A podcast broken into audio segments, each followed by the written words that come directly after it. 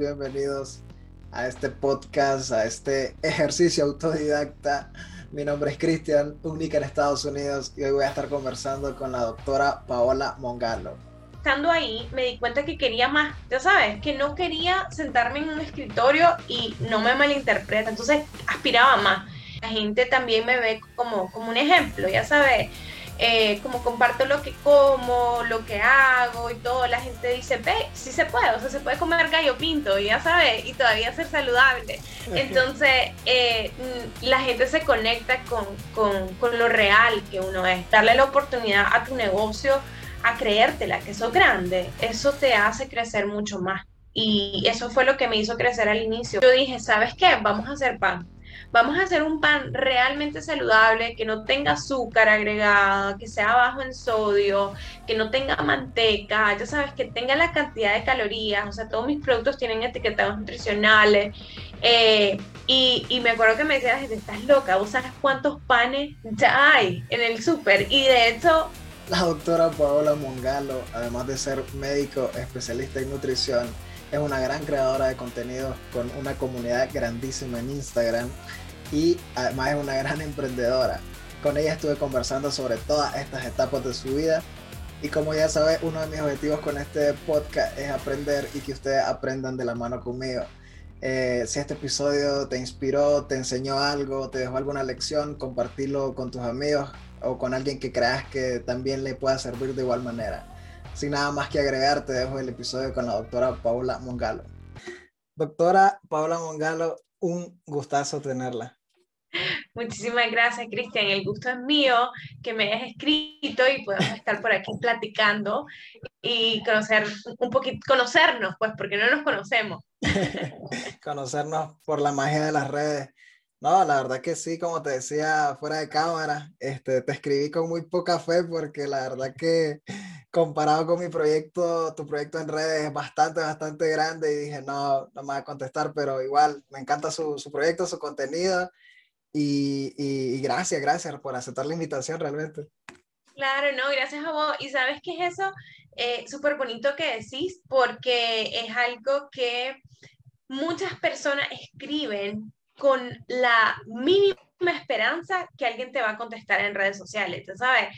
Y claro, yo no tengo millones de seguidores, ¿verdad? Pero sí, eh, muchas personas cuando les contesto se asustan, ¿sabes? Como que, ay, pensé que no me iba a contestar.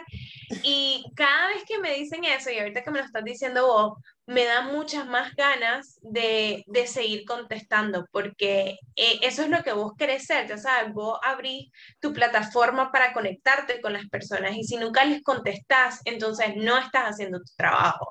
Lo que estás haciendo es hablando contra la pared, ya sabes, estás como hablando sin recibir eh, un mensaje. Entonces, eh, yo siempre dije, pues, que, que, iba a contestar, que iba a dar respuesta. Además que mi plataforma es para eso, ya sabes, son consejos, eh, ofrezco, un servicio, entonces la gente quiere saber como que cuánto cuesta mi consulta o cómo puede llegar a mí.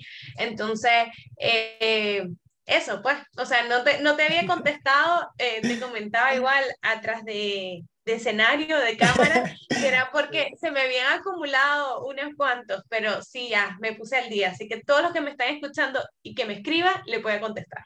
Oh, qué alegre, qué alegre. No, la verdad que sí, o sea, como así, no tenés millones, pero tenés un número sustancial, un número que ya, ya impresiona un poco. este, significativo. significativo, realmente.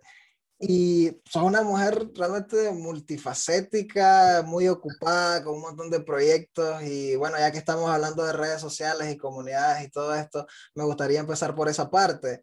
Este, mi primera duda cuando, cuando, cuando, veo todos estos proyectos, y bueno, sos, sos médico, sos nutrióloga, pero también sos creadora de contenido, tenés una comunidad muy bonita, muy grande, muy fiel en Instagram principalmente. Y mi, mi, pregunta es esa, eh, ¿eso lo planeaste o se fue dando? Fue así como, ok, voy a crear una comunidad o, o, contame cómo fue ese camino. Ajá. Se fue dando, mira, es súper divertido. Yo, bueno, fui mamá joven, no sé si has visto obviamente en mi historia que tengo un niño de 12 años. Eh, entonces estaba en primer año de la carrera de medicina, o sea, mi plan era terminar la carrera y probablemente trabajar en, en un hospital, ya sabes. Pero al ser mamá joven, eh, mis planes se adelantaron, pues, o sea, tenía que estudiar, pero al, al, mismo tiempo buscar qué hacer como para ingresar algo adicional y no solamente estarle pidiendo a mi mamá, a mi papá, ¿verdad? Entonces, eh, con mi esposo hicimos de todo. O sea, créeme que ahorita te puedo decir más de 20 negocios entre éxitos y fracasos que hicimos. Eh, así como para lograr como que pagar la leche, el pamper, la muchacha que nos, nos cuida a los niños, es como mi familia, la tata, ¿verdad? Eh, todo, pues, o sea, vendí stickers del mundial, vendí camisa bordada, eh, comida, o sea, lo que te imaginé. Entonces, el emprendedurismo en mí está como que súper marcado. Entonces, eh, cuando salí de la carrera, eh, llegó un momento como que estaba como que confundida, sabes, no sabía lo que quería, no sabía si me quería especializar o no, estaba como que perdida. Trabajé un tiempo en una aseguradora eh, y estando ahí me di cuenta que quería más, ya sabes, que no quería sentarme en un escritorio y no me malinterpreten, no está mal, pero no quería trabajarle a alguien, no quería depender de que si, ya sabes, entraba de 8 a 5, un montón de cosas, entonces aspiraba más. Y yo le dije a mi esposo, mira, yo voy a renunciar y me voy a lanzar, ya sabes, me voy a lanzar a dar consulta. Eh, pero ahí estaba empezando como un poquito más fuerte lo de las plataformas, ya sabes, como que con esto del mercadeo digital, pero no existían médicos en las plataformas. O sea, yo te puedo asegurar que yo fui una de las primeras personas en las plataformas eh, en no solamente, hola, doy consulta, sino lanzarme a contar mi día a día, ya sabes, porque eso es lo que yo soy, o sea, yo soy más que un doctor en, en redes, o sea, soy mamá, soy soy esposa, entreno, voy de aquí, o sea, cuento mi día, pues.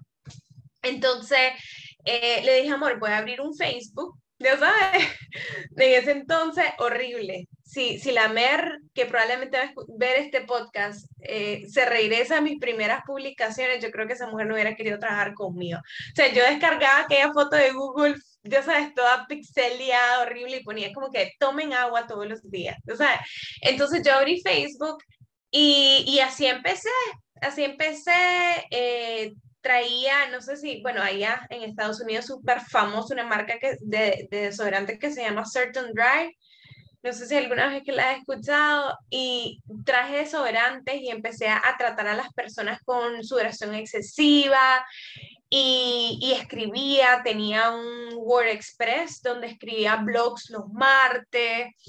Eh, y eso, pues, o sea, ya sabes, empecé a decir, yo me voy a lanzar a como puedo, ya sabes.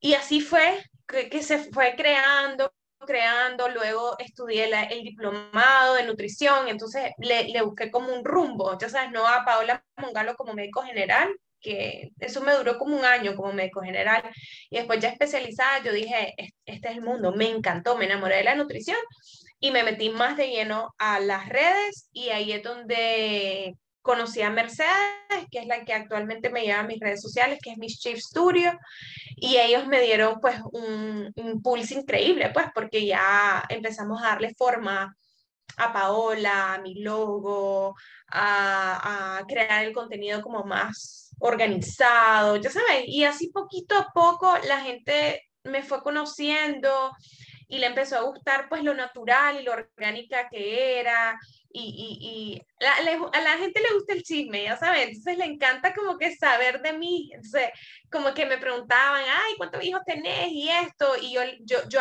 yo me abría, entonces yo contestaba, contestaba, contestaba y así hasta el día de hoy, pues la linda comunidad que, que tengo, pues y súper agradecida con todos los que me siguen.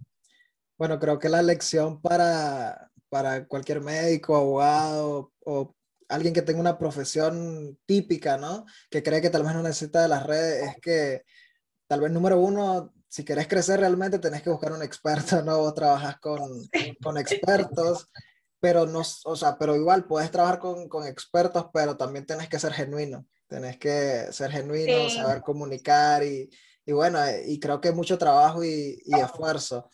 Este, ¿vos crees que tu carrera como, profesional, como médico, como nutrióloga hoy, en día sería lo mismo sin la presencia y sin la comunidad que tenés en redes sociales? No, cero, cero. Probablemente estaría sentada en mi escritorio esperando que alguien llegara. No, o sea, yo te puedo asegurar que el 100% de mis pacientes vienen a través de mis redes y bueno, como un 99 y un por ciento es pues referencia, ¿sabes? Gracias a Dios, después de tres años, eh, estar como marca de cine, que obviamente ahora es mi clínica, mi centro, eh, hay mucha referencia, ¿sabes? Como que, ah, yo fui donde ella, me fue súper bien, te la recomiendo y así, pero un, un porcentaje altísimo es a través de mis redes, ¿me entendés? Y, que la gente también me ve como, como un ejemplo, ya sabes, eh, como comparto lo que como, lo que hago y todo, la gente dice, ve, sí se puede, o sea, se puede comer gallo pinto, ya sabes, y todavía ser saludable. Entonces, eh, mm, la gente se conecta con, con, con lo real que uno es. Entonces, esa palabra es súper bonita, o sea, mantenerse real, no inventar eh, algo que no sos, pues, porque si en redes estás publicando algo que después te encuentran en galerías haciendo otra cosa, entonces dicen como que, ah, pues que fake, esta más es falsa y no es lo que es. Entonces... disculpa que, disculpa que te interrumpa, me acordé de, una, de un caso, no recuerdo el nombre, pero una influencer súper famosa que, que, había aquí en Estados Unidos, que era eh, de la comunidad vegana. Y ah. que, que, la agarraron lonchándose, ya sabes, un gran pedazo de carne y una Coca-Cola y fue hasta llegó su carrera. Sí, vos sabes, eso, eso fue famosísimo, literal. Era la, la vegana, la influencer vegana más famosa. Y yo te digo, yo, pues que, que, que, estoy en esto de las plataformas, digo, ¿sabes cuál es el error de ella? No haberlo compartido, porque después dijo de que era por indicaciones médicas o cosas así. Lo hubiera contado, ya sabes, nosotros en redes hacemos storytelling todo el tiempo. O sea, mira, muchachos, les quiero contar algo que me pasó esto. Entonces, bien lo hubiera hecho, miren, por esta y esta razón, voy a introducir, pues, ya sabes, eh, animales a mi alimentación y todo. Entonces, yo creo que no le hubiera caído tanto. Pero fue heavy, pues, eso. Sí, sí, sí, sí, fue un caso bastante, bastante conocido. Este, bueno, eh, nutrióloga, médico, eh, creadora de contenido. Mamá, esposa, hija. Mi duda es, no tengo tantas ocupaciones como vos, la verdad que yo tengo un trabajo formal de ocho horas y, y este, y este proyecto, pero me cuesta mucho organizarlo, a pesar de ello. Y porque también me gusta hacer un poco de ejercicio, leer y esto y lo otro, y, y, a veces hasta me estreso, más cuando estaba empezando, ahorita ya le voy agarrando un poco el rumbo. Entonces me gustaría saber, y es una pregunta muy genuina porque es algo que, con lo que yo me quiero quedar para intentar aplicarlo luego, es cómo te organizas, cómo te organizas con tantos pendientes, con, tanta, con, eh, con, con tanto que haces. Eh, no sé si sos de las personas que llevan una agenda así súper eh, hecha y de, a las, desde las 6 hasta que te acostás o va fluyendo. Más o menos, más o menos, sí. Bueno, eh, ahorita estás en un trabajo formal, pero vas a ver que vas a salir de eso y vas a hacer un éxito con este podcast y todo lo que te propongas. Gracias, gracias. Así que, uno, eh, pues como consejo, tenés que creer en vos, ya sabes, tenés que creer en tus capacidades, porque que trabajes ahorita en un lugar formal, así como yo trabajé en, en, esa, en esa empresa que fue o sea, créeme que, que, yo a veces le digo a Carlos que me arrepiento de haber renunciado tan rápido, creo que le hubiera dado un poquito más de oportunidad, aprendí muchísimo. Uno siempre tiene que sacarle el jugo del momento, en el momento que está. Entonces, todo lo que a vos te guste o no te guste, donde vos estás trabajando ahorita, lo tenés que absorber para más adelante decir, no lo quiero hacer como lo hacían ahí, o me gustaría implementar como lo hacían ahí, ¿me entiendes? Porque yo actualmente en mi empresa aplico cosas que aprendí en esta gran empresa, ¿verdad? Y también hago cosas que no me gustaban de esa empresa. Entonces, Em, cada, cada momento es perfecto. Dios sabe por qué nos pone en las posiciones. Luego, em, número dos, aparte de eso, una vez que ya te independizas, ¿verdad? Cuando ya decís, ok, voy a mi rumbo, eh, nunca es fácil al inicio, ya sabes, eh, pero la facilidad es que es tu tiempo, ¿me entendés? Ahorita vos no tenés tu tiempo, ahorita vos dependés que si entras a las 8 y salís a las 6, el tiempo es de tu trabajo. ¿Me entiendes? Vos a esa hora no puedes hacer nada más. Entonces yo ahorita eh, como me trabajo a mí misma, yo organizo mi tiempo como yo quiero. ¿verdad? Y eso me facilita la situación. Digo yo, ok, yo trabajo, un ejemplo, entreno de 6 a 8 y como de 8 a 9 y empiezo a trabajar a las 10 y salgo a las 5 y a las 6, a las 6 hago tal cosa y a las 7 estoy con Cristian en el podcast, ¿me entiendes? Yo hago mi tiempo y eso es lo que hace que obviamente pueda hacer muchas cosas a la vez. Eh, eh, y aparte de eso, si soy organizada, pues trabajo bajo una agenda eh, que mi agenda me la lleva Jade, que es mi mano derecha, y ella es la que le tengo que pedir permiso. A veces sí puedo o no puedo, ¿verdad? Pero sí vivo bajo una agenda súper estricta. Entonces, mi día a día es bien aburrido, Cristian. No creas que es tan emocionante, porque como doy consultas, o sea, es como, es como un cronograma, ya sabes, como que me levanto, entreno, desayuno, trabajo. ya sabes. Entonces, soy, soy bien, o sea, eh, es, es bien estructurado y luego, eh, sí hago mucho, mucho invento y todo, pero todo eso está organizado también, sabes. Eh, gracias a Dios tengo un equipo maravilloso. También aprender a delegar, ya sabes. Cuando vos estés con tu podcast famoso, no vas a poderlo hacer todo, ¿me entendés? Te vas a tener que decir, mira, vos manejás mis redes sociales y vos con, eh, conseguí a los que voy a entrevistar y vos esto y vos el otro. Entonces, darle la oportunidad a tu negocio a creértela, que sos grande, eso te hace crecer mucho más. Y eso fue lo que me hizo crecer al inicio, porque yo cuando no tenía mi secretaria, yo decía, yo lo puedo hacer todo. Y yo llamaba a la gente, yo citaba a la gente, le escribía y todo, y me hacía un colocho. A veces agendaba a personas al mismo tiempo. Entonces, y no tenía presupuesto para una secretaria. Pero si no consigo una secretaria, nunca iba a tener el presupuesto, ¿me entiendes? Porque ella es la que iba a organizar mis pacientes y yo iba a poder, eh, eh, ¿cómo se llama?, trabajar y todo iba a fluir mejor. Y así fue, o sea, así fue como lo hice y ahora, gracias a Dios, somos un montón. Entonces, aprender a delegar y no querer abarcarlo todo. Wow. Dije mucho, dije mucho. No, no, no, no, están, están, están anotados todos esos consejos y la verdad que, este, sí, como te digo, mi proyecto es nuevo, va creciendo y, y, tuve que aprender a organizarme. De hecho, que ahora incluso estuve viendo videos en YouTube de cómo no sabía utilizar el calendario como realmente se utiliza, la agenda de Google y todo eso. Y ahora ya estoy que me llegan las notificaciones, a trabajar en el podcast, este, y a escribirle a no sé quién, ¿sí me entendés? Entonces creo que claro. la organización y, y, eso de lo que hablabas también de aprender a delegar es súper importante porque sí, o sea, no podemos ser todólogos, tenemos que que, que, aprender a delegar y organizar nuestro trabajo. Este, Exacto. Aprender a este organizar tu dinero también.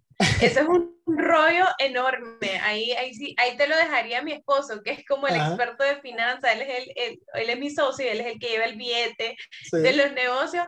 Pero aprender a organizar tu dinero es sumamente importante porque ahorita vos me decís a lo mejor, Pau, fíjate de que pues tengo este proyecto y no gano de él eh, y no me da para, qué sé yo, tener un, un, equipo de redes sociales pero a lo mejor estás gastando en otras cosas que sí te darían, ya sabes, o sea, entonces valorar, deja de tomarte ese cafecito en Starbucks, deja de comerte esa hamburguesita, ¿me entendés? y mejor contratas una empresa y le decís, mira, pues muchachos, estoy empezando, ¿cuánto es lo menos que me pueden ofrecer? Ya sabes, y mejoras tus artes, mejoras tu engagement con la gente, ya sabes, porque si uno entra a una página y, mm, y este arte está como el, el, primer mío descargado de Google, la gente no le va a quedar dar ni pixeleado, like. Pixeleado, pixeleado. Entonces, valora tu, tu, dinero, tu ingreso y tu ingreso, que eso, cuando controlas tu gasto, es lo que hace que puedas crecer.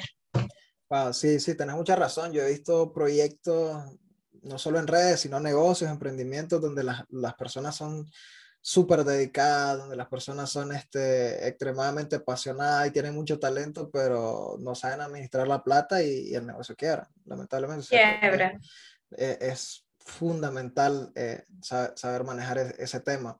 Y hablando de negocios, emprendimientos y todo eso, vamos a pasar a la otra faceta que tenés, que, que, también es impresionante. Y sos, sos emprendedora pleca empresaria. Pues. Creo que ya estás dejando los lo, lo porque alguien decía una vez, y yo estoy súper de acuerdo, que un emprendedor es un empresario pequeño. un empresario que está empezando. Ya cuando tenés bastante éxito, no puedes seguirte llamando emprendedor, aunque la palabra sea más bonita y, y más romántica. Este, vos sos una empresaria, tenés una marca, supongo que con tu esposo, que decís tu socio, eh, Nutrisano, eh, vi que hace poco lanzaste una, una línea de pan, contame, contame acerca de, de Nutrisano. Ok. Bueno, mi esposo le, le dice a las personas emprendesario, te cuento. O sea, de emprendedor y empresario, porque él siempre habla de esa, que la palabra eh, emprendedor es bien romántica, realmente, ya sabes, pero te hace sentir bien chiquito. Te hace sentir como que, ay, como que estás empezando y me tenés que ayudar y mala onda y el, el consumo local y el apoyo. Y entonces, ¿cuándo? O sea, él siempre hace esa pregunta, ¿cuándo dejas de ser emprendedor y sos empresario? O sea, ¿quién te dice, ya, Cristian, después de siete episodios, sos eh, empresario? ¿Me entiendes? ¿Quién te dice eso? Entonces, eh, eh, ese, o sea, ya, él dice, no me gusta que me digan eso. O sea, yo soy un empresario desde, desde, desde, desde siempre, ¿me entiendes? Yo quiero ser grande, yo quiero, yo aspiro a más. Entonces el aspirar más te hace creértela, ya sabes. Entonces, cuando vos te crees tu juego, todo el mundo te cree. ¿Me entiendes? Pero si vos no tenés seguridad ni en vos mismo, pues, pues no lo vas a tener. Entonces, como te cuento, como desde bien chiquitos le tuvimos que hacer swing, eh, le, hemos, le, hemos, jugado pues de emprendedores y, y ahora con, con, más experiencia, más edad, obviamente, y más negocios, ahora sí nos creemos empresarios. Eh, desde cero, siempre mi, mi, mi, esposo ha sido mi socio, entonces él está en todos los negocios. De hecho, nosotros tenemos eh, cuatro marcas cuatro empresas, pero tres son las que me abrazan a mí, por así decirlo. Entonces, tenemos, yo veo todo lo que es cocina, lo veo yo, ¿verdad? La clínica, los eventos, los productos, todo lo que te imaginas. Y él es el hombre del billete. él es el financiero, ¿me entiendes? Él es el que ve si las, las, las qué sé yo, las cuentas cuadran, proyecciones, inversiones, eh, decisiones que tienen que ver pues con dinero es él, ¿verdad? Entonces tenemos... Son una power couple, ¿no? O sea... Eh, eh, ahí tratamos. El, talento, tienen el talento, tienen la parte financiera, o sea, como que literal sí nacieron el uno para el otro. Sí, ahí, o mejor dicho, nos hemos hecho uno para el otro, porque obviamente hay sus altos y sus bajos, pero sí, pues ahí le hacemos swing, le hacemos swing. Entonces, eh, eh, es mi primer bebé, o sea, bueno, de hecho Paola Mongalo es mi primer proyecto, esa soy yo, ¿verdad? Como, como, como la que daba consulta y la que empezó en redes, pero yo en estos últimos seis meses aproximadamente he empezado a eliminar mi nombre, he empezado a darle más... Eh, más poder a SINA, que es ya la clínica, donde vemos pues donde estoy yo, donde están otros nutricionistas, otros médicos, eh, ¿verdad? Y, y, ese es el día a día pues de la consulta, es donde realmente yo trabajo. Luego están dos marcas que a veces la gente se confunde. Entonces está NutriMarket y NutriSan, ¿ok? Entonces NutriMarket es, tenemos un mini super de productos saludables que abrazan marcas nacionales y también marcas internacionales, ¿verdad? Eh, y eso nació, Cristian, porque eh, pues obviamente acá, vos sabes que hay productos limitados, no encuentras productos por todos lados, y yo mando a buscar productos. Entonces, a veces mi paciente tenía que ir a PriceMart y a las colonias, eh, veía a la colonia, y a Walmart, y al Municipalí, y al no sé qué, y se volvía loco. Entonces, me decía, paso más tiempo en el súper que lo que me voy a dilatar haciendo la cena, pues. Entonces, eh, yo dije, ven, voy a hacer un lugar donde él con su menú pueda llegar y, y llevarse todo de un solo y de irse a su casa. Entonces, así nació el Nutri pero ahí nomás, o sea, literal como a un mes, imagínate qué lo que era, no habíamos salido por ni un proyecto cuando entramos a otro. Al mes sale Nutrisano, que es mi marca personal, que ahí es donde tenemos los panes, eh, que es lo que más le doy publicidad, pero de hecho nosotros tenemos panes, especias eh, y tenemos sus productos como que maní, almendra, marañón, eh, chispas de chocolate en bolsitas así porcionado. Entonces, eh, ya te lo resumí todo, pero la pregunta era llegar aquí a Nutrisano. Eh, nació Nutrisano con ese mismo feeling más o menos que el Nutri. O sea, a mí me gusta recomendar productos de calidad. Entonces la gente eh, no sabía qué especias consumir, no sabía qué pan consumir, y la gente relaciona, no sé si, si vos lo has escuchado, alguien que dice como que el pan engorda. Ya sabes, la gente siempre cree que el pan engorda. Entonces yo, no, el pan no engorda, lo que engorda son de hecho, las porciones. De, hecho, esa era mi siguiente pregunta. Me la mataste, pero ya, ya, ya, ya, que salió, ¿por qué, ¿por qué apostaron por el pan cuando es uno de los alimentos más satanizados en el mundo de, de, la nutrición. Generalmente cuando te dicen, si quieres bajar de peso, cero pan. Cero pan. Entonces, ¿cuál, ¿cuál, es la verdad en este caso? Fíjate que por eso mismo, por eso mismo, eh, yo, a mí, me, como te digo, me gusta recomendar algo que realmente sea bueno, sea de calidad. Y aquí en Nicaragua no hay costumbre de poner etiquetado nutricional a los productos locales. Ya sabes, pones un sticker que diga lo hizo Cristian Rodríguez y se acabó. Ya sabes, bye Cristian y listo. Y la gente dice que es sano, pero realmente, qué sé yo, cuáles son los ingredientes, cuáles son la cantidad de calorías, ¿me entiendes? Y todo. Entonces, no me gustaba seguir confiando en productos que me decían que era sano, pero que no me daban información por miedo que se te roben la receta o miedo por todo. Entonces yo dije, ¿sabes qué? Vamos a hacer pan. Vamos a hacer un pan realmente saludable, que no tenga azúcar agregada, que sea bajo en sodio, que no tenga manteca, ya sabes, que tenga la cantidad de calorías, o sea, todos mis productos tienen etiquetados nutricionales. Eh, y, y, me acuerdo que me decía estás loca, ¿vos sabes cuántos panes ya hay en el súper? Y de hecho, eso es un tema más grande, Cristian, pero no es fácil estar al lado del bimbo, ya sabes, no es fácil estar al lado de los madres tiburones, pero yo he confiado, ajá, he, confiado full en mi proyecto y por eso. Y hay mucha gente que, que me dice, ahora como tu pan y hace que tu pan no es malo, pero todo en las porciones. El secreto entonces está en las porciones, ¿no?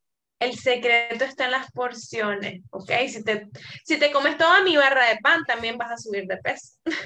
Ok, anotado, anotado. Este, vi un post acerca de, del pan de, de, tu marca, de Nutrisano, en el que decías que uno de los retos más grandes cuando estaban construyendo ese proyecto fue eh, llegar a la receta, o sea, no, era cualquier receta, era la receta. Y siendo, un poco cínico, pero a la vez realista, mm, me pregunto, ¿por qué enfocarte tanto en la receta? teniendo en cuenta que muchas personas con la presencia que vos tenés en redes sociales y con la presencia que, que tenés eh, y la autoridad que sos como médico y, y, y, todo esto, ¿por qué no sacar una línea genérica? Mucha gente lo haría.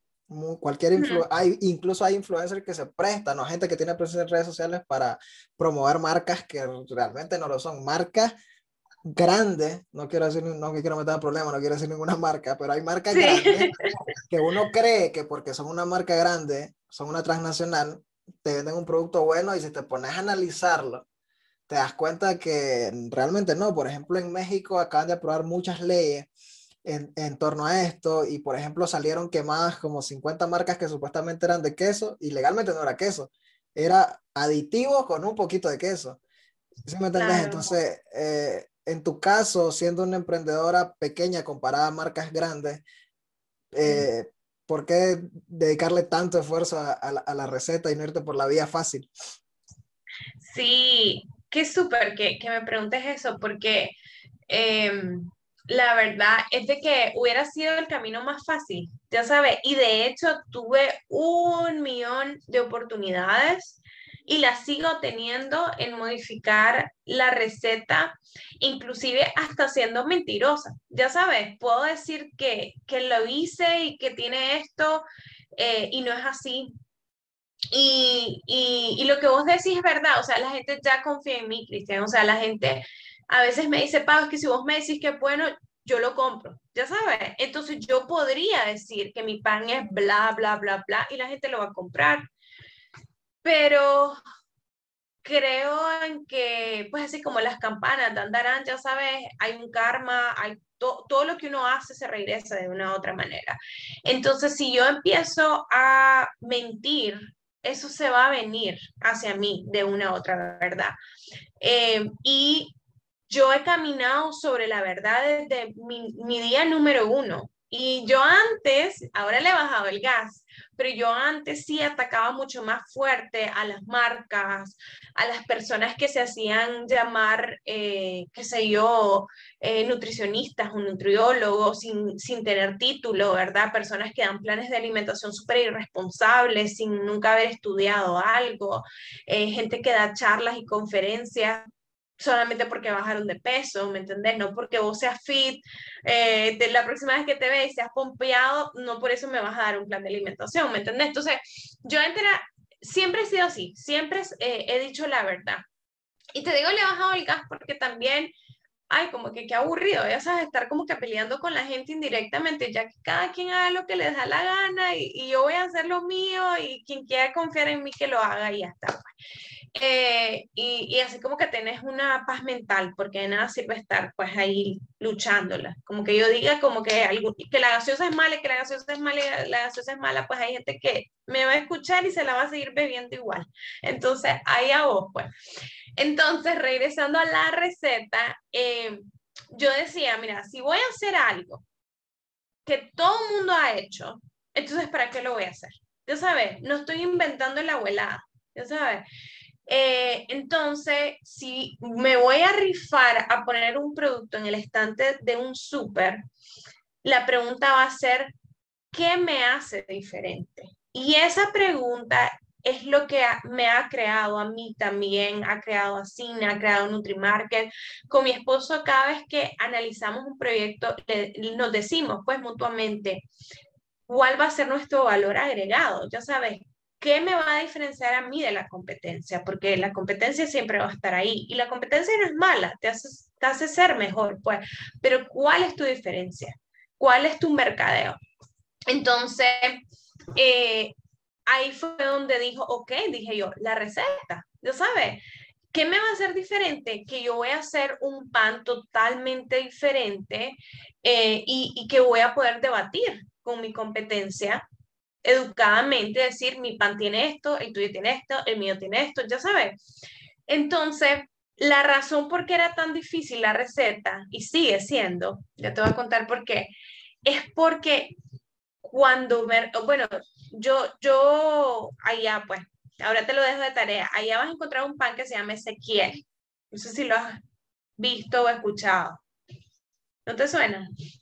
Creo que sí, es que yo compro el, yo, yo soy súper rutinario, yo compro lo mismo cada semana en el súper, ah. entonces eh, compro el mismo pan integral de siempre, pero lo, estoy, estoy seguro que sí. Lo, lo, vas a ir a buscar y me vas a tomar una foto, vas a ver. El pan Ezequiel es uno de los panes más saludables en Estados Unidos, que de hecho lo venden hasta refrigerado porque no tiene preservantes y un montón de cosas.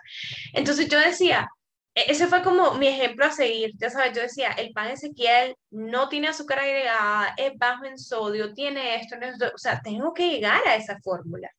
Entonces, cuando me sentaba con los técnicos, estos panaderos y todos, todo el mundo me decía, estás loca. O sea, jamás, jamás, ¿cómo no le vas a poner azúcar al pan? No va a crecer, no va a amarrar, no va a no sé qué, no sé cuánto. Y yo decía, ¿cómo no?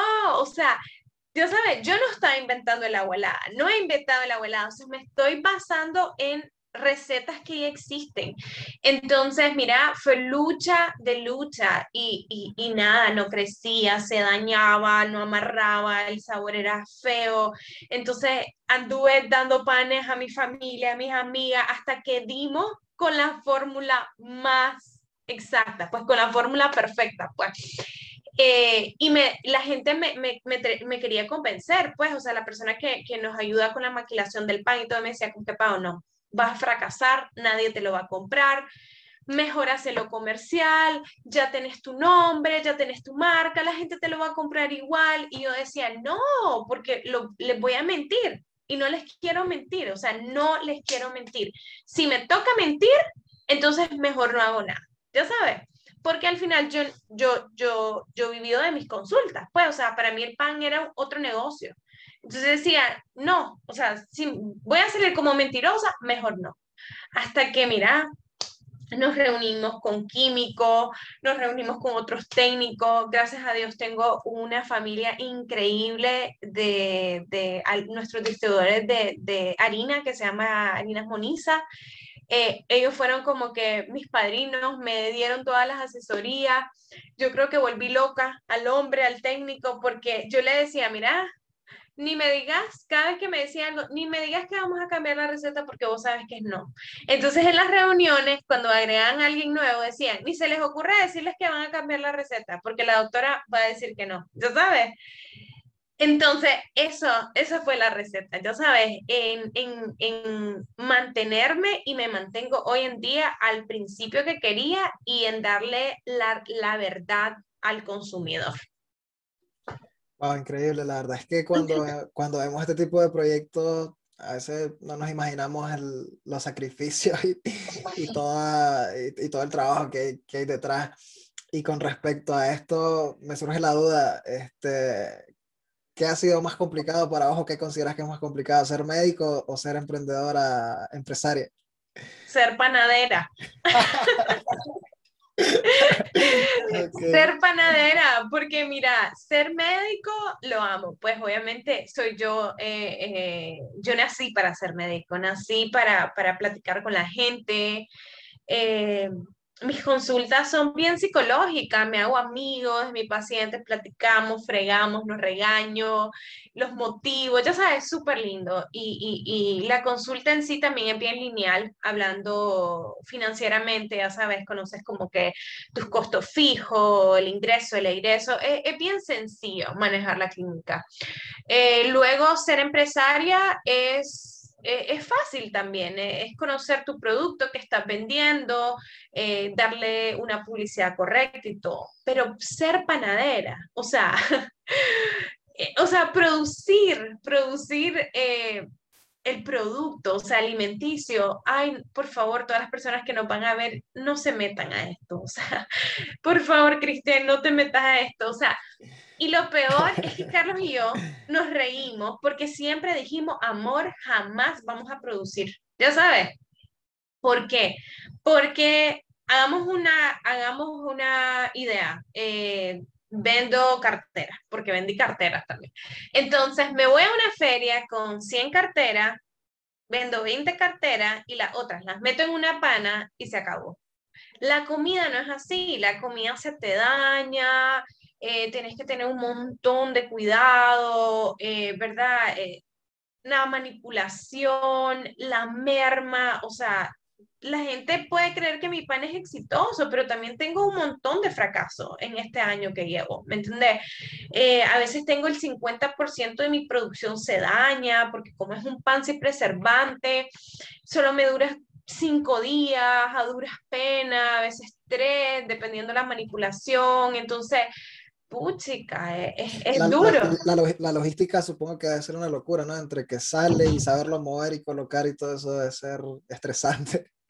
Es estresante, es, horrible y, y, y económicamente eh, Nutrizano también acá de verdad vive todavía porque tiene unos padrinos gigantes que son Sina, que son Nutrimar, que ya sabes, como todos somos un solo bolsón, pues seguimos apoyando a Nutrizano a que no se caiga el proyecto porque es súper bonito. Pero no ha sido un proyecto fácil, es un reto, me falta mucho por aprender también. Eh, ahorita que entramos a, a los súperes, estamos en la colonia, es difícil, es difícil porque como te digo, estamos al lado de Bimbo, estamos al lado de obviamente empresas gigantes, no esconden el pan, con eso te digo todo. ¿Ah?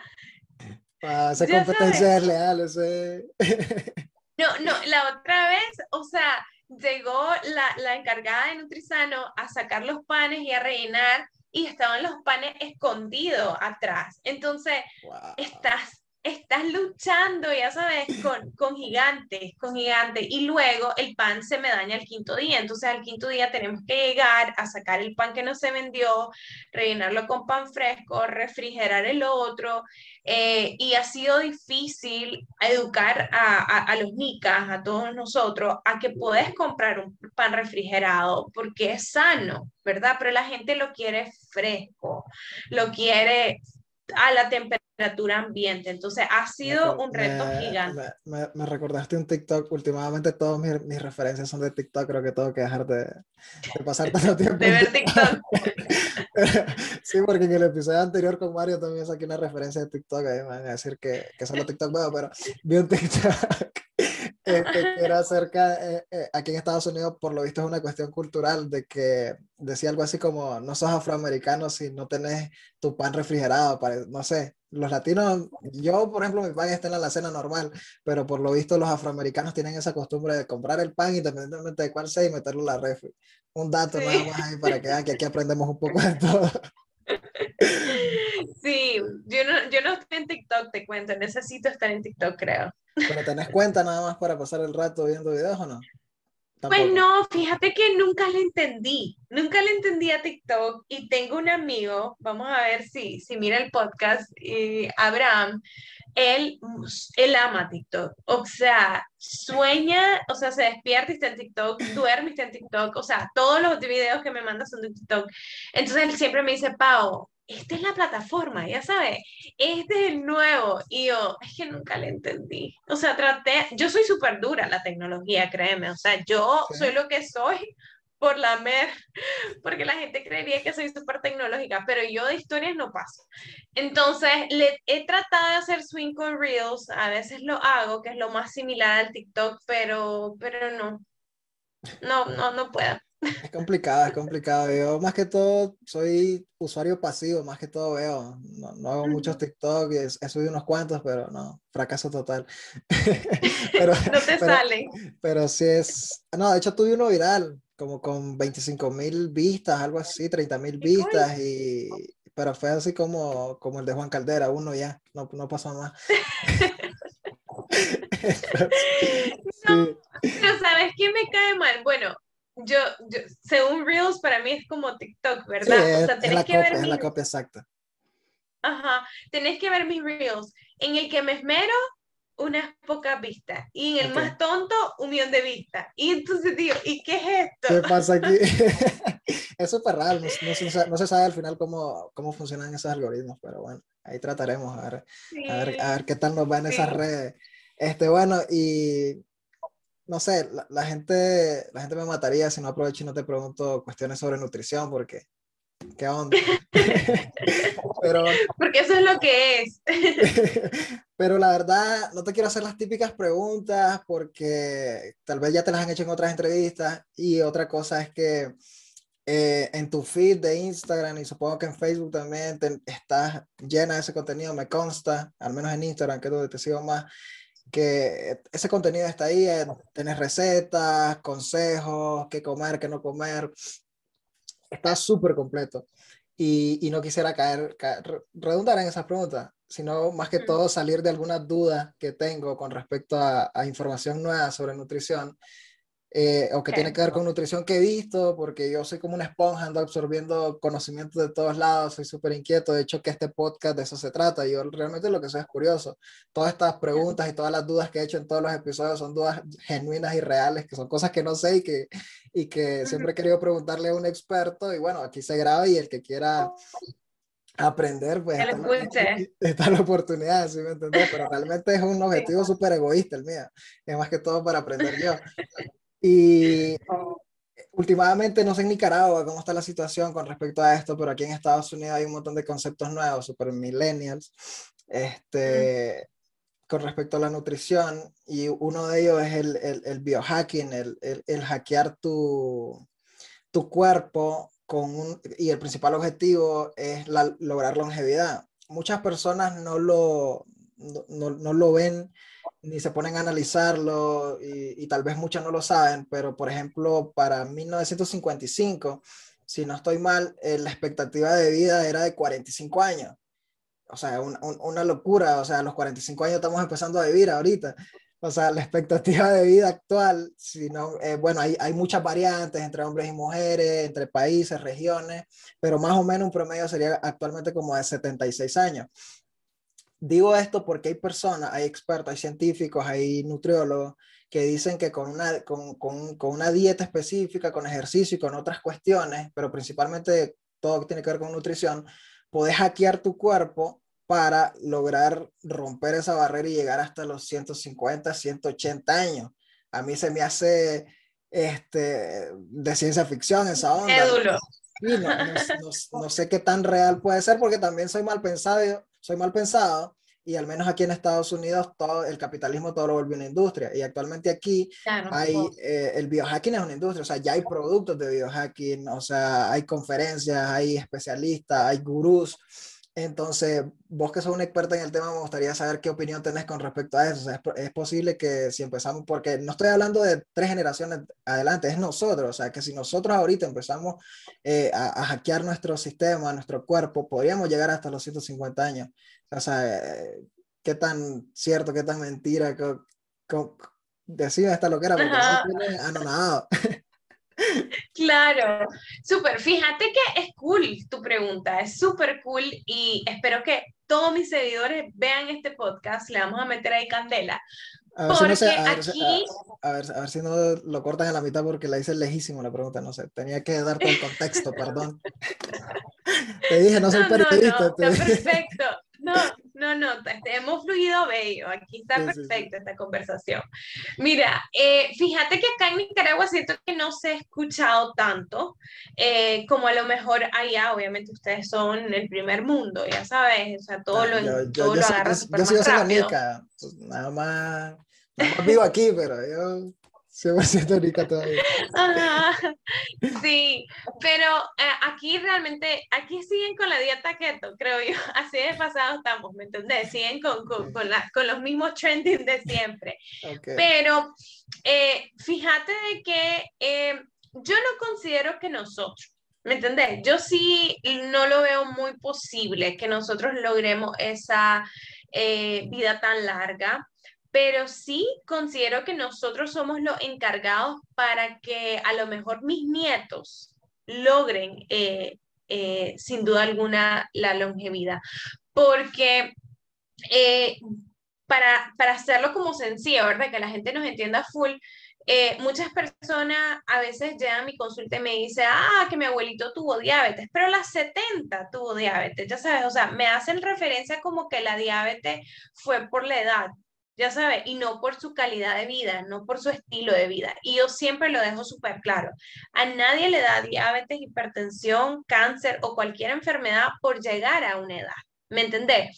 Lo que te puede dar es de que tu cuerpo, por X edad que tengas, eh, súper mayor, ¿verdad? Tu cuerpo ya no tenga la misma energía, ya el corazón no late igual, ya sabes, esté todo más desgastado. Pero que se prenda una enfermedad por edad, no, ¿verdad? Influye qué hizo esa persona por los 70 años, qué hizo esa persona por los 80 años, ¿verdad? O sea, si toda la vida tomó gaseosas, comió mal y todo, uh, chica, hasta llegó a los 70 años y, y, ahí explotó el cuerpo, dijo, ya no puedo más, aquí reviento con la diabetes, ¿sabes? Entonces, es súper importante tu calidad de vida. Entonces, mi bisabuelita falleció hace, hace poco y tenía 104 años. Y estaba regia, o sea, era una mujer que vos decías, wow, nadie lo podía creer. Pero una señora súper criada a la antigua, que no se puso químico, ya sabes que no anduvo con las loqueras que andamos hoy en día con, con los celulares metidos por todos lados, metiendo radiaciones. Eh, y, y, sorry, pues yo sé que este tupe ahorita, pero imagínate cuánta tecnología vos tenés enfrente, ya sabes, yo tengo esta luz que me tiene fundida aquí porque me dijiste que pusiera buena iluminación y vos tenés el coso y tenés el o sea, estamos, radiados. ahorita. Exacto. Estamos un Chernobyl Exacto. Estamos rodeados de un montón de cosas y, y, y, el día a día, yo, ya sabes, mi pintura de uña y mi desodorante, hoy en día somos muy químicos y todo eso nos va quitando calidad de vida, años, eh, nos va dando un montón de cosas. Entonces, eh, yo sí creo en dos cosas, en la genética, o sea, tu carga genética es lo que ya venís cargando por tus generaciones anteriores que muy difícil, por eso te digo que muy difícil nosotros lleguemos a eso, porque yo ya vengo con la de mi abuelo y mi papá, que están graves, o sea, que no tengo una buena carga genética, pero viene también el genoma, o sea, lo que vos podés modificar en el camino, por así decirlo, ya sabes. Eh, tus enfermedades dependen de cierta carga genética y de lo que vos haces. Entonces, si yo mejoro ahorita, que es lo que yo estoy tratando de hacer, por eso está súper ligada a tu pregunta a mí, si yo mejoro mi calidad de vida y mi hijo mejora su calidad de vida, porque yo se lo estoy transmitiendo, y él le mejora la calidad de vida a su nieto, o vea a su hijo, perdón, que sería mi nieto, yo sí creo que mi nieto podría durar más de 100 años, o por lo menos 100 años, pues no, no, no, no exageremos, por lo menos 100 años. Que sea el promedio, ¿no? O sea, que, que toda esa generación llegue a los 100 años. Que toda esa generación llegue a los 100 años, porque así era antes, o sea, eh, eh, nosotros hemos fluctuado, como vos decís, o sea, hemos tenido gente que, que, que, tiene pues una edad muy corta, una más alta, ahorita está mejorando, sin duda alguna, pero vos lo puedes ver y yo lo veo aquí en Nicaragua, gente ya sale más a hacer ejercicio, gente está más consciente en la alimentación, ¿me entendés? Estamos teniendo mejores productos, la industria alimenticia se está modificando, están los sellos ahora que te dicen que esto está malo, que esto está alto en azúcar, que esto está alto en todo. Eh, eh, Estados Unidos ya no es lo mismo, antes la gente comía más chatarra, ahora están súper mejores, hay un montón de restaurantes veganos y saludables y gluten free no sé qué. Entonces, yo sí creo que podríamos llegar a modificar y hacer un reset de nuestra genética, pero por lo menos nos faltan dos generaciones más. A mi humilde opinión, pues. No, no, no. Yo valoro tu opinión más que, que tal vez mucha gente que veo a veces en redes al menos acá, y te dicen, no, puedes lograr esto, esto y esto, y al final te dicen, consume mi producto. Entonces, como, eh... Toma, tome este batido para bajar de peso. Toma, biohacking shake, no sé qué, y es como, ok, ok, ahora entiendo. Yo, yo soy súper no pensado, yo estoy derecho, entonces es difícil que... Sí. ¿sabes? que te den vuelta, que te den vuelta. Sí, entonces... Sí, no, y y, es que, sorry que te interrumpa, pero es que esas empresas que te apuesto que estás viendo son empresas piramidales. ¿Me entendés? ¿Ya sabes cuáles son las empresas piramidales? No quiero decir marcas como te decía, pero también, eh, bueno, dicen que Herbalife no, no está comprobado todavía legalmente, pero sí, o sea, de estas empresas que la gente gana por sumar personas a, a, la organización más que por vender el producto, o sea, que no se concentran en la calidad del producto, sino en sumar personas. Exacto. Entonces al final eh, eh, es como contradictorio, es como que yo empiezo a vender mi pan y te diga, mira, ah, si vos vendes el pan y haces que alguien más venda el pan, yo te voy a dar tanto por cada persona que vos metés. Entonces vos decís, ¿what? O sea... ¿Qué, es lo importante, el pan o sumar gente? Claro. no, tenerle miedo cuando un amigo te dice, mira, me, me, regalas una reunión, te voy a presentar algo, es rapidito. No. No, no, no, no. O que te, te, mandan el típico mensaje de querer ser tu propio jefe. Uy, ya vale. Cuando, cuando, se dice querer ser tu propio jefe. No, no, Sí, sí.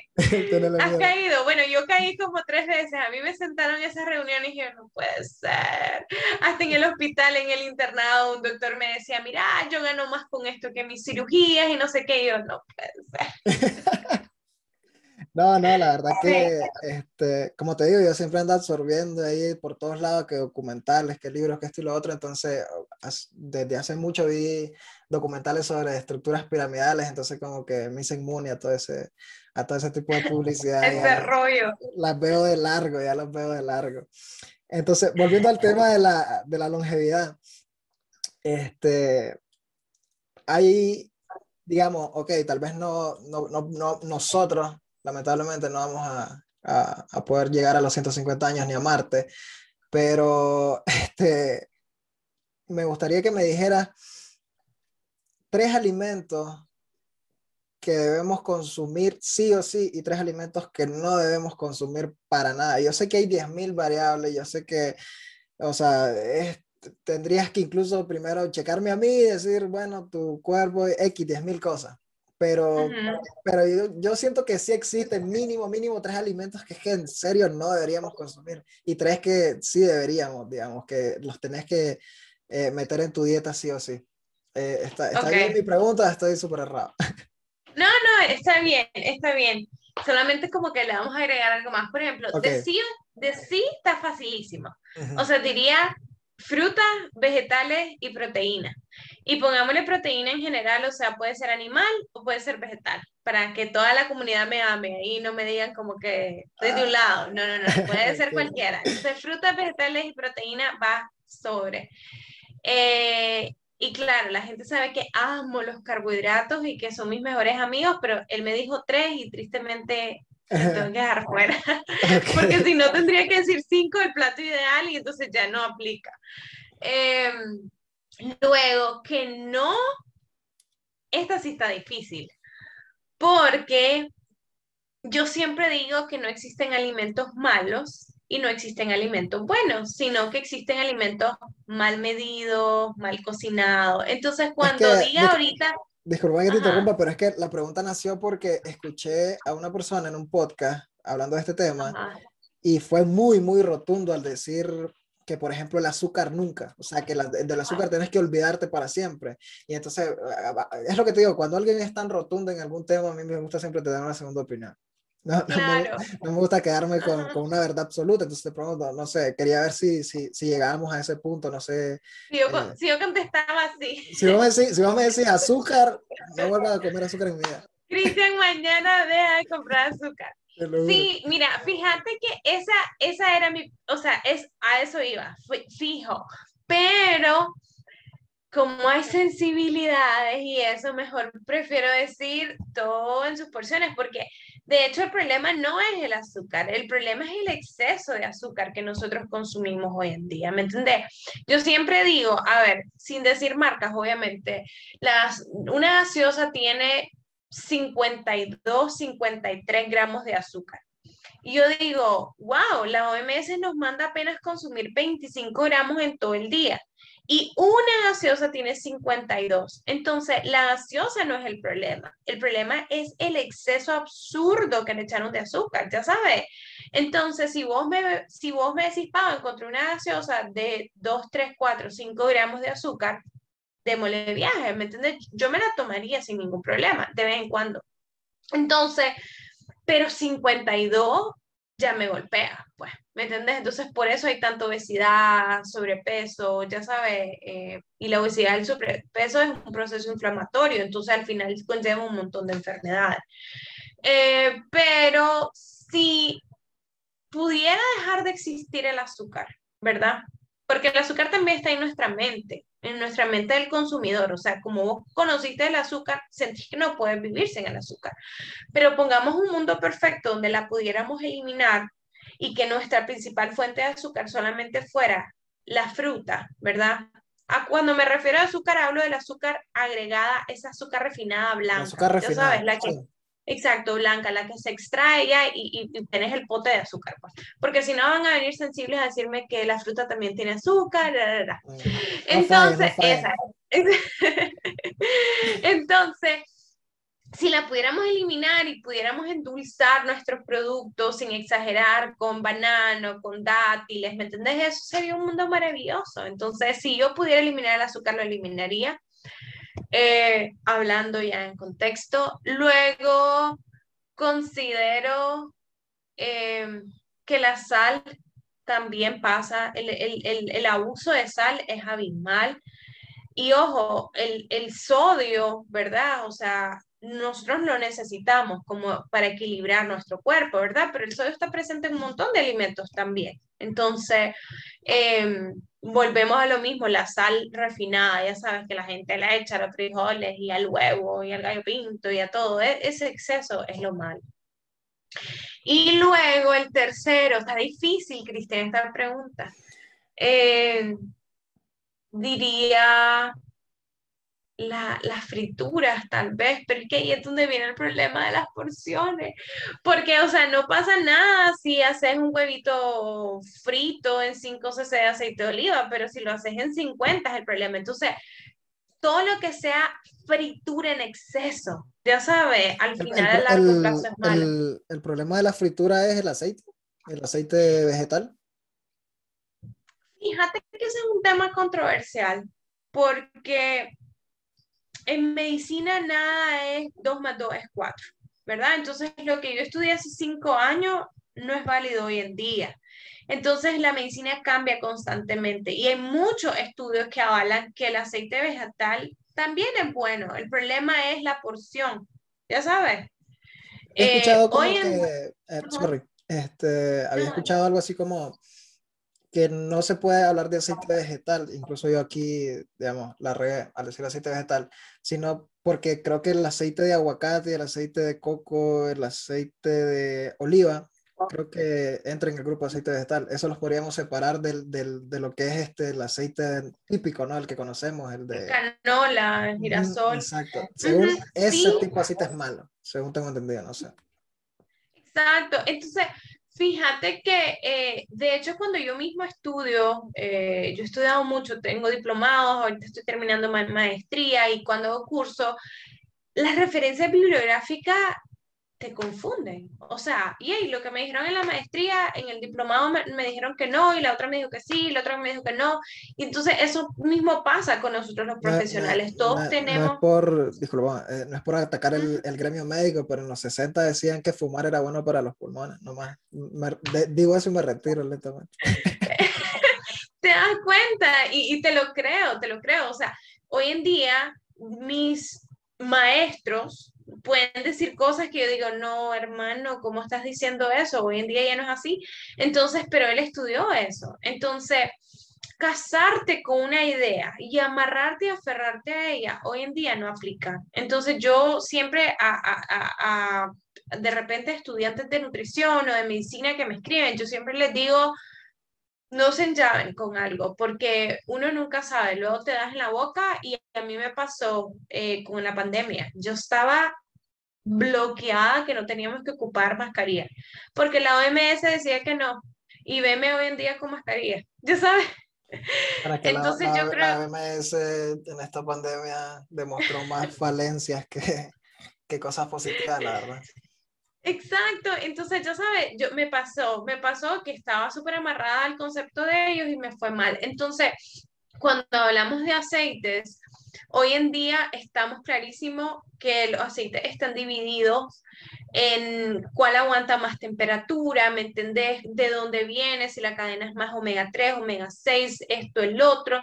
Entonces, eh, yo digo, eh, hasta el momento lo que dice es que el aceite de aguacate es el que más aguanta temperatura, así que el que deberíamos utilizar para cocinar. Pero aquí en Nicaragua no hay aceite de aguacate constantemente, entonces nadaría en seco. Cuando hay, perfecto. Luego está el aceite. que llevar a, a, tu, a tu market. Sí, lo traemos al Nutri y vuela, pero sí, sí, sí.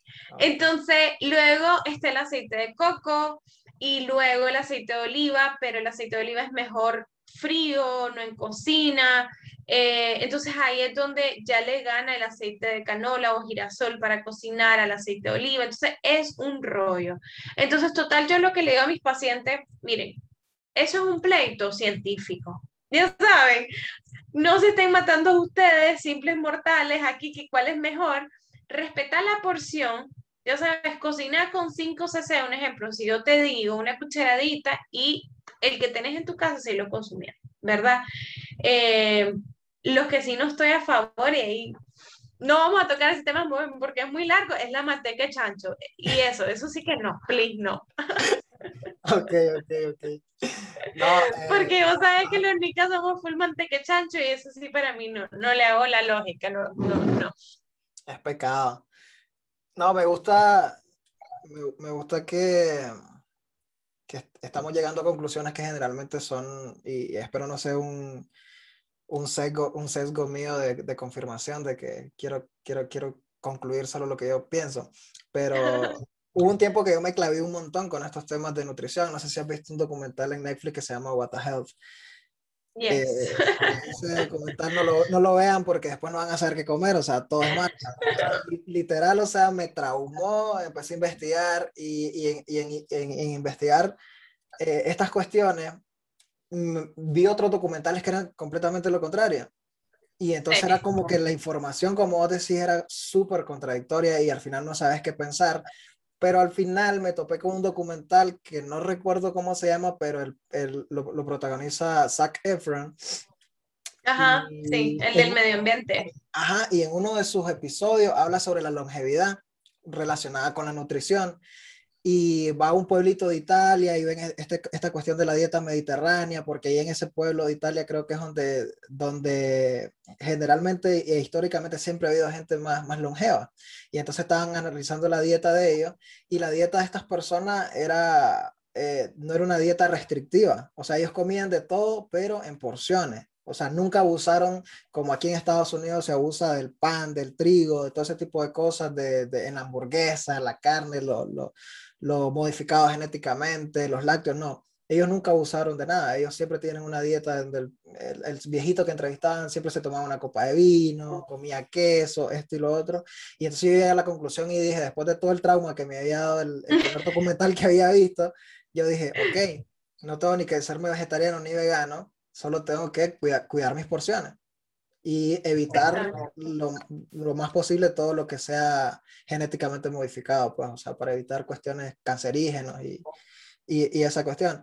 Y bueno, con respecto a, a todas estas cuestiones nuevas y, y, también hay dietas, hay dietas nuevas, ya me mencionaste la dieta keto, que es, es, es tal vez una de las, de las nuevas más, más, más, comunes y más usuales, pero también está la dieta paleo, no sé si, si, si, estás un poco informada sobre eso. Y eh, bueno, obviamente sí. Y, y, hay una que, que yo le escucho y me persino y digo jamás que son los ayunos.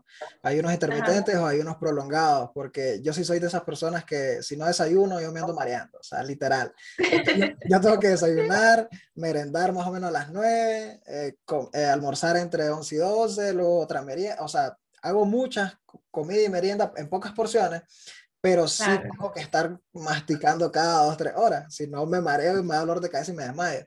Entonces, no sé qué pensamos de estas dietas nuevas, o porque, porque es que son contradictorias entre sí, es, es, eh, por eso nace mi, mi, mi, duda, o sea, si voy a tomar una de estas dietas o estilos de vida, porque realmente son estilos de vida, ¿cuál debería tomar o, o cuál es simple moda? No sé.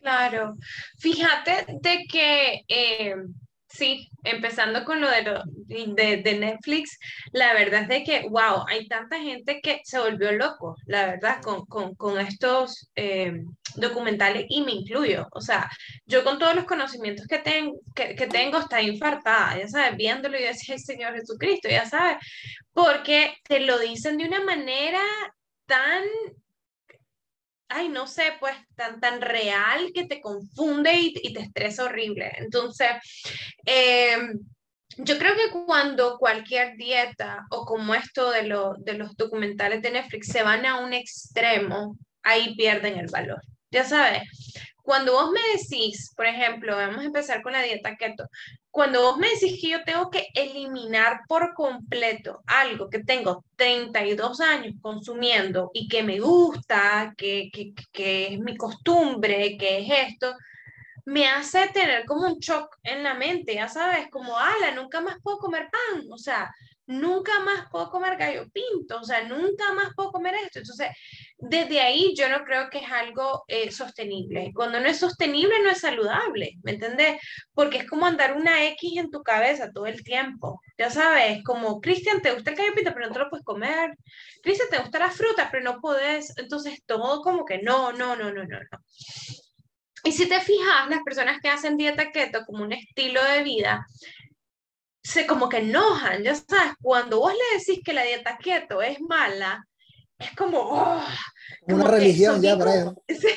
Sí, literal, son unos activistas de, de primero, se han vuelto unos fanáticos y hay médicos, hay profesionales, hay científicos, hay todos cuentos que defienden a capa y espada esa, esa dieta y entonces se ha vuelto como un fanatismo y a mí me pasó, yo una vez que hice un post, salió ahí una mujer hablando y me puso hasta de lo que te vas a morir y ahí está el post, si lo quieres buscar. Y yo, ay señor, vos morí en paz, pues, o sea, si te vas a si quieres la dieta keto, pues quédate con la dieta keto toda tu vida, pues, pero no andes tratando de convencer a la gente, ya sabes, porque se vuelve como estos negocios piramidales.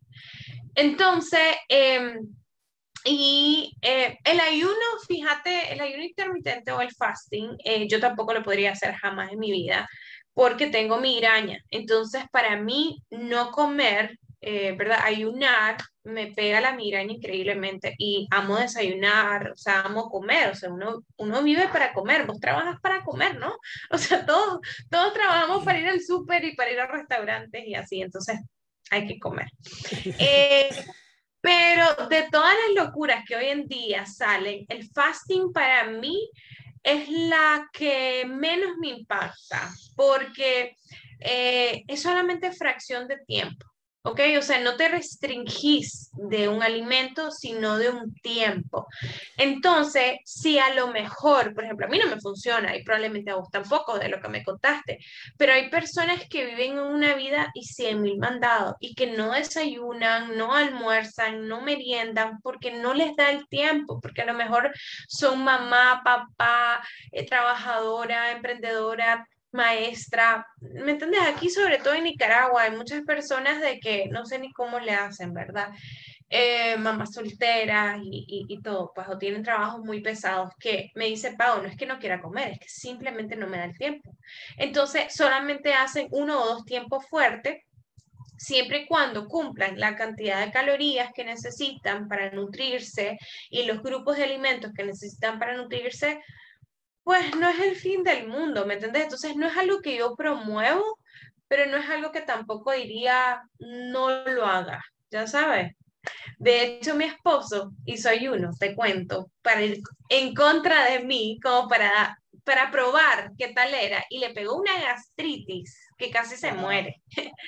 Entonces me, o sea, cuando le dolía, yo estoy como que está bueno, está bueno, ya sabes. Y más bien me dice, ay, ¿por qué no te hice caso? Ya sabes. Entonces, yo le digo a la gente, pruébenlo y ahí a ustedes, ¿verdad? Lo que te haga, lo que te haga feliz al final, pero me encanta lo de Zac Efron, la verdad es que así es. Las personas que no piensan en dieta, Cristian, la gente que piensa como que comer saludable, estilo de vida, respetar porciones, ser feliz, hacer un montón de cosas, vive mucho más años. Y yo, yo fui en España, ay, se me va ahorita el nombre, me voy a acordar y te voy a contar. Yo fui a un lugar España forma parte de, de, la dieta mediterránea, tengo entendido, ¿no? O sea, España, Grecia, Italia tienen una dieta que, que, promueve la longevidad.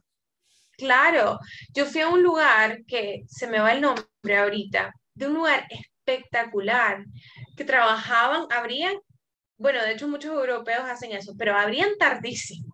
O sea, nosotros llegamos a las 8 de la mañana y no había nadie. Abrían a las 10 los lugares y cerraban a las 12 porque de 12 a 2 comían y luego volvían a abrir a no sé qué hora y todo era paz y comían súper sano y vivían felices, ya sabes, viven felices. O sea, eh, hay muchos lugares en Europa que, que, que, que, que como que no es como Estados Unidos, que no vive, ya sabes, mil cosas a la vez, como que todo va como ah, más suave.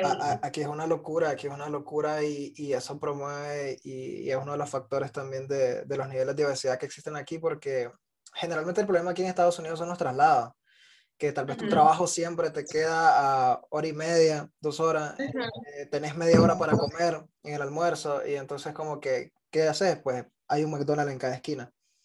Claro. Y en McDonald's, pues lo peor de lo peor y entonces como que, de hecho que cuando yo estaba en Nicaragua tenía un tío político que él había vivido muchos años aquí en Estados Unidos y él tenía la costumbre en Nicaragua que aprendió aquí en Estados Unidos de manejar, comer y hablar por teléfono.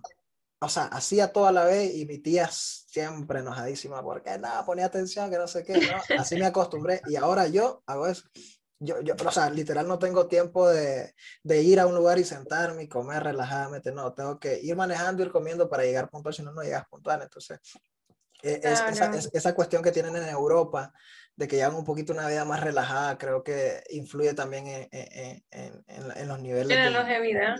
De, de, sí, de salud, de calidad de vida, porque al final de cuentas también de qué sirve llegar a los 100 años y llegas hiper enfermo o, o, Sí, hecho paste. Hecho paste. Sí, sí, sí. Este, sí. Bueno, para, para continuar, aquí tengo mi, mi copia. Eh, eh, otra, otra, otra, pregunta que te quería hacer, y creo que uh -huh. entre líneas me la has contestado, tal vez ya, pero quisiera hacerla directamente, y es, ¿qué pensás vos si es necesario llegar a los extremos en cuestión de nutrición? Y los extremos me refiero a vegetariano, vegano, para tener una buena nutrición o o, o qué pensás? Yo, yo siento que son extremos, la verdad. Claro. Fíjate que eh, es un tema controversial. es un tema controversial. Eh, no, yo creo que si te hace feliz está perfecto, siempre y cuando lo hagas porque vos lo querés hacer. Ya sabes, eh, cuando alguien te obliga a hacer el cambio es el problema. Ya sabes, y yo tengo un ejemplo perfecto, mi mejor amiga, eh, super nica, ya sabes, super nica como el gallo pinto, aquí vivió y todo, y eh, era carnívora, o sea, comía pollo, comía huevo, comía todo. Se fue a Estados Unidos eh, y normal, y hace como tres años empezó a leer un poquito más sobre el veganismo, pero ella, ella es súper sana, eh, hace ejercicio, el medio ambiente, los niños, eh, lo, los perritos, los animalitos. Ella no empezó a ser, ser vegana, ¿verdad? O alimentarse basada en plantas solamente por, por, por la alimentación saludable, sino por todo lo, lo que conlleva, ¿verdad? La protección de los animalitos y todo eso. Entonces, literal, de la noche a la mañana me dijo como que, Pao, soy vegana, ya sabes, y yo, ¿what? Ya sabes, como que no lo puedo creer, sabes. No podemos ser amigos. ya lleva tres años full, full vegana y es feliz, es completamente feliz eh, y, y sí, ella siente uh, que eso, ya sabes, le ha dado... Eh, no. Entiendo el, el, el, el, problema ético. De hecho, yo estuve en unos cursos de inglés y mi maestra era, era vegana y, y siempre hablábamos de eso que yo le decía como, no, o sea, imposible, imposible. Y, y, eso que yo no soy tan carnívoro, pero sí. cuando si se me antoja. Y entonces, pero ella también me hablaba más, más que de la cuestión nutricional, era una cuestión ética, o sea, por el maltrato animal y un montón de cosas, principalmente aquí en Estados Unidos, yo creo que en Nicaragua. Eh, es, es, se puede comer carne sin tanto dolor moral porque los animales andan paseándose, no, no, no la pasan tan mal. Aquí sí es horrible, aquí, o sea, el maltrato animal es increíble. Pero dejando afuera el tema ético, concentrándose solo en lo nutricional, ¿es sano? Digamos, o sea, eh, ¿podés suplir eh, la proteína animal con eh, proteína vegetal? O sea, ¿no hay, no hay ningún problema? No hay ningún problema, pero sí te tenés que suplementar. Entonces, ahí es donde a veces viene como mi, mi como, ala, no me hace clic, porque si te vas a cambiar una alimentación, pero aún así tienes que tomar un suplemento como vitamina B12, por lo que no hay suficiente B12 a nivel vegetal, entonces no es la dieta perfecta, ¿verdad? Mi, yo, Paola Mongalo, ¿verdad? Esa es okay. mi, mi percepción pero a nivel médico, ¿verdad? Y, y, y, trato muchos pacientes con alimentación basada en plantas y lo logramos súper bien, pues son personas saludables, son personas sanas, eh, llevan unos niveles de cantidad de proteínas suficiente y llevan un estilo de vida súper, súper. Yo sí considero que a largo plazo a eso vamos a llegar, probablemente todos nos vamos a volver más, eh, más veganos ¿verdad? Yo, yo, yo sí creo que el movimiento se ha crecido muchísimo y hay muchos médicos que nos avalan muchos estudios donde pacientes, ya sabes, con alimentación basada en plantas y, y carnívoros, pues mejoran ellos. Pero sí, el tema de la suplementación aún no me hace clic al 100. Ya sabes, no me hace clic que me tengo que estar metiendo un montón de pastillas para suplirme lo que no me dan las plantas, que sí me daban los animales. Pero probablemente hay, esté errónea a largo plazo. Hay un tema que parece un poco de ciencia ficción, pero ya es una realidad que también es la carne de laboratorio. O sea, que ya no vamos a tener claro. que matar animales y no sé, el saborcito y, todo, y todas las vitaminas y las cuestiones que ocupamos ahí van a estar. Es una opción a, futuro. Claro, este pero ojalá no se distorsione, ya sabes, porque yo tengo amigos que, eh, bueno, allá por ejemplo, BK tiene la hamburguesa, el Beyond Burger, que es la hamburguesa plant-based, ajá, pero al final no es tan sana. O sea, ¿quién dice que eso es sano? tiene un montón de químicos, un montón de sal, un montón de grasa. Entonces, ¿qué es sano al final del día? No vamos a maltratar animales, pero vamos a maltratar nuestro cuerpo. Entonces, como que... Exacto. No, hemos, no hemos encontrado ese punto en el que todos salgamos beneficiados hasta el momento. Este, no hay vida perfecta aún. todavía no. Este, para terminar los episodios siempre me gusta hacer unas preguntas un poco más, más profundas. Este, Son preguntas concretas, tu respuesta. Qué nervio. no, me tranquilo. Eh, son, son, preguntas concretas, tu respuesta no tiene que serlo, puedes extenderte todo lo que quieras. Y la primera pregunta es este, que, me, que me digas o me hables de algún libro, película eh, o pieza de arte que, que, creas que haya cambiado tu vida, que al menos haya impactado de alguna manera. Ala. No leo mucho, que digamos. Bueno, leo eh, cosas anatomía, no sé qué. No, no. Eh, puede, ser, personal. Puede ser personal. un, uno de los amigos que estuvo en el podcast me habló de un, de un motivador. Entonces. Ajá. Eh, bueno, fíjate que una de las cosas que, bueno, yo leí, probablemente muchas personas lo han escuchado, lo han leído, el libro de los cinco lenguajes del amor. Eh, creo que eso me ayudó muchísimo en mi crecimiento personal eh, a nivel de pareja también y poco a poco entender que no todos hablamos el mismo idioma, ya sabes. entonces, pues, no sé si tienes pareja o algún día vas a tener pareja o algo, léelo. Ahorita soltero, eh, el trabajo y el podcast no me dejan tener pareja, entonces, no, aún sigo equilibrándome en mi tiempo. Estoy que, o sea, el calendario está... ¿Cómo manejo y...? Sí, cómo manejo y voy, plan, voy planeando las preguntas que voy a hacer en el episodio de la noche, entonces... Ah, creo que no, no, hay, no hay chance, pero esperemos más, más adelante sí tener. bueno, léelo para que cuando venga... Cinco, cinco lenguajes del amor, me dijiste se llama. Cinco lenguajes del amor. Ah, ok. Eh, eh, lo, lo, lo, voy a tener, lo voy a tener en la lista ahí para cuando llegue el indicado. Ok, no, tenés que leerlo desde ya para cuando venga ya estás listo. ok, pero ¿por qué, por, qué, qué tiene de especial el libro? Contame. Eh, te hace entender eso de que nosotros no hablamos el mismo idioma cuando, cuando somos afectivos, ya sabes. Entonces, los lenguajes del amor pueden ser muestras de cariño, eh, pueden ser em, regalos, ya sabes, puede ser eh, physical touch, el, el, el, tocarse y todo. Entonces, por ejemplo, yo soy hablantina, ya sabes, yo sí me peleo, o algo, algo bueno, algo malo, yo hablo y hablo y hablo y hablo. Mi esposo no habla, o sea, él es como, perdóname, y ya está, ya sabes, o me da un beso y ya está. Entonces, a veces eso es duro, tanto a nivel de, de, de, pareja como laboral o cosas así, porque vos querés escuchar como tu mismo lenguaje, ya sabes. O sea, a lo mejor vos le pediste perdón a alguien dándole un abrazo, pero esa persona quiere que vos le digas, mira, perdóname porque hice esto, porque hice lo otro, no sé qué. Y eso no va a pasar, porque todos tenemos lenguajes diferentes. Entonces, el libro te enseña cuáles son los diferentes tipos de lenguaje, eh, te enseña cómo puedes entender a la otra persona, cómo si yo tengo este lenguaje y vos esto, cómo nos podemos conectar, hace ejercicio, un montón de cosas. Entonces, es súper es, bonito, la verdad. Wow. Sí, lo, te lo, lo, voy a poner en mi lista y seguro, seguro lo leo. Este, La siguiente pregunta... Eh, me gustaría que me contara eh, una enseñanza significativa que te haya dejado alguno de tus proyectos. Puede ser tu carrera como médico, como nutrióloga, tu carrera como, como empresaria, como emprendedora, o, o, eh, de qué más habíamos hablado, ah, o, tu, o, todo tu conocimiento, todos tus retos que has tenido como, como creadora de contenido. Este, no sé, una enseñanza que vos digas, wow, esto, esta, esta lección me dio este proyecto.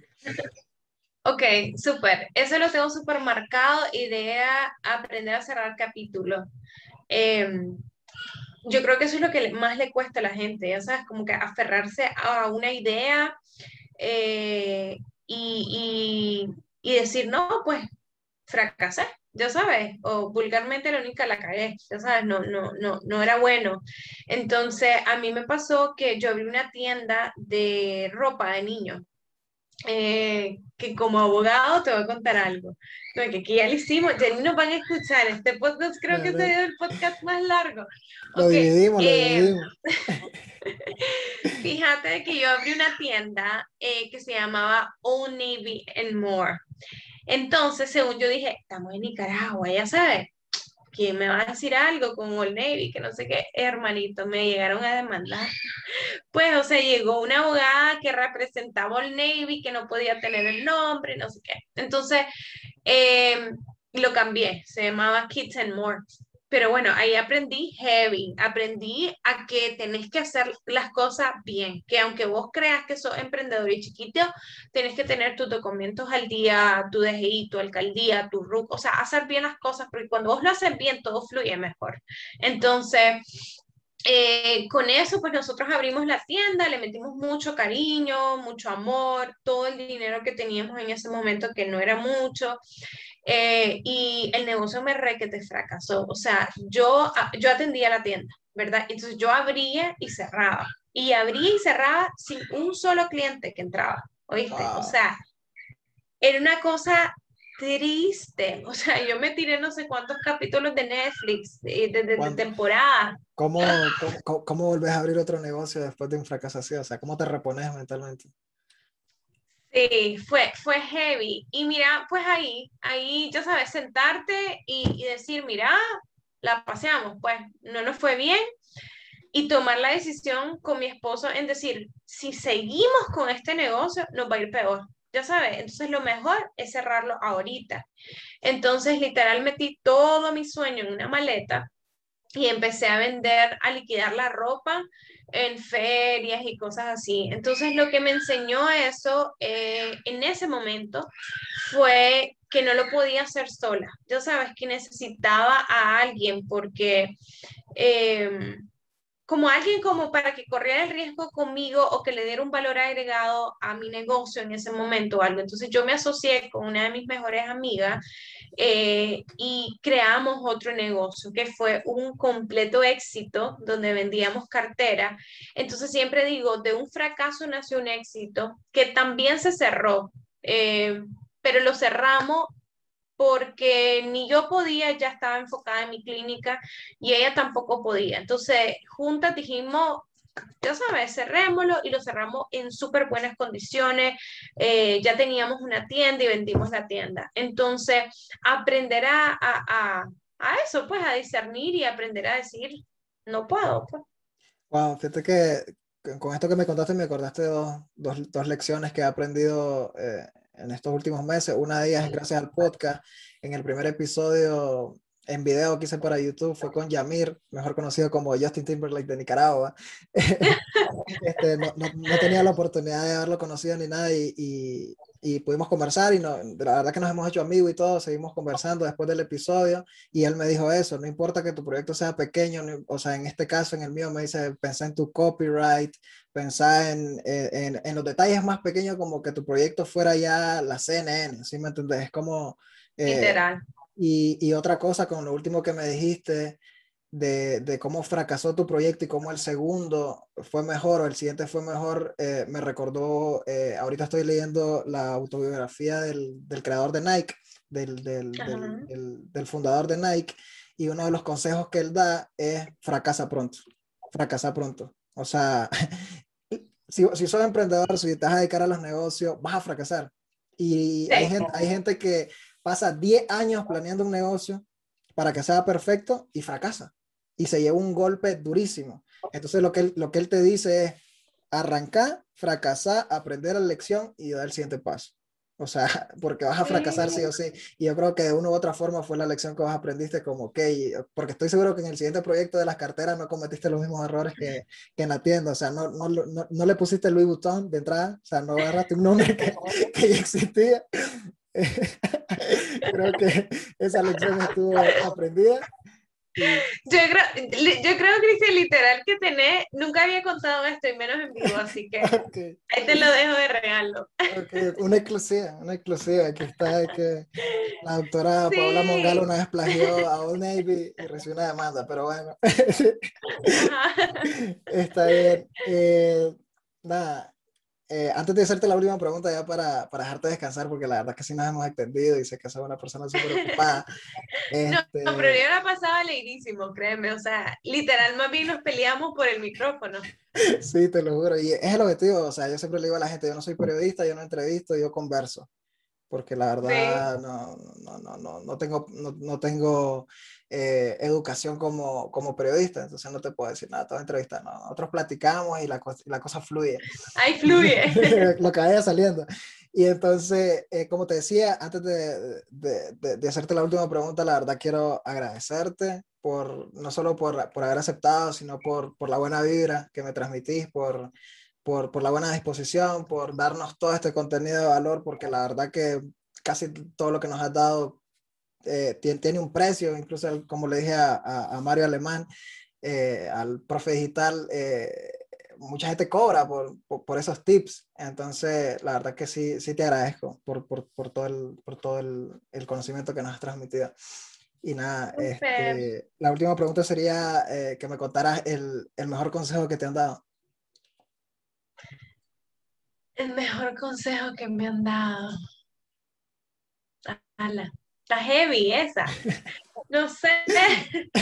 Em, em, probablemente entre creer en mí y ser real, ¿verdad? O sea, como que nunca perder la esencia.